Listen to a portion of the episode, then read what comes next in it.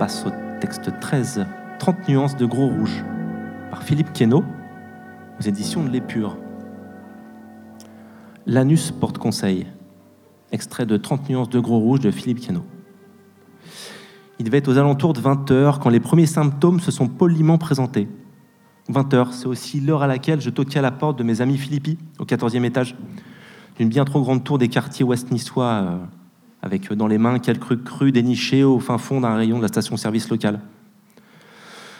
Nous devions être là à peu près une demi-douzaine d'habitués, se retrouvant régulièrement chez Pauline et Clément pour une soirée euh, poker, certains préférant déguster les nectars chez Total, plutôt que de tenter leur chance et de rafler le pactole qui devait au moins bien frôler la dizaine d'euros.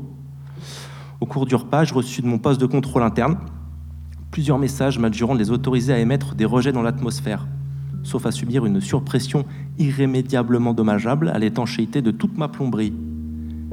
L'immédiate proximité de civils, dont deux enfants en bas âge, m'obligea à refuser. Je prétextais un besoin d'air frais et de quelques milligrammes de bitume pour m'isoler quelques minutes sur le balcon et me délester d'un joli nuage toxique. On s'inquiéta de mon absence prolongée et je dus reprendre ma place à la table de jeu, régulièrement relancé par des signaux internes avant-coureurs de grandes catastrophes.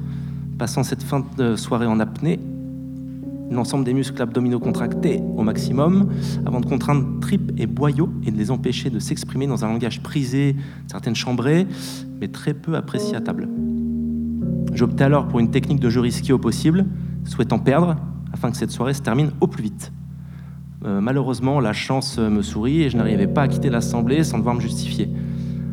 Après une courte réflexion, j'en viens à me dire qu'étant donné la difficulté d'emblée rencontrée, ne serait-ce qu'envisager l'angle d'attaque de ce discours, je décidais de verrouiller toutes les issues et monter un silence total jusqu'à la fin de mon calvaire solitaire.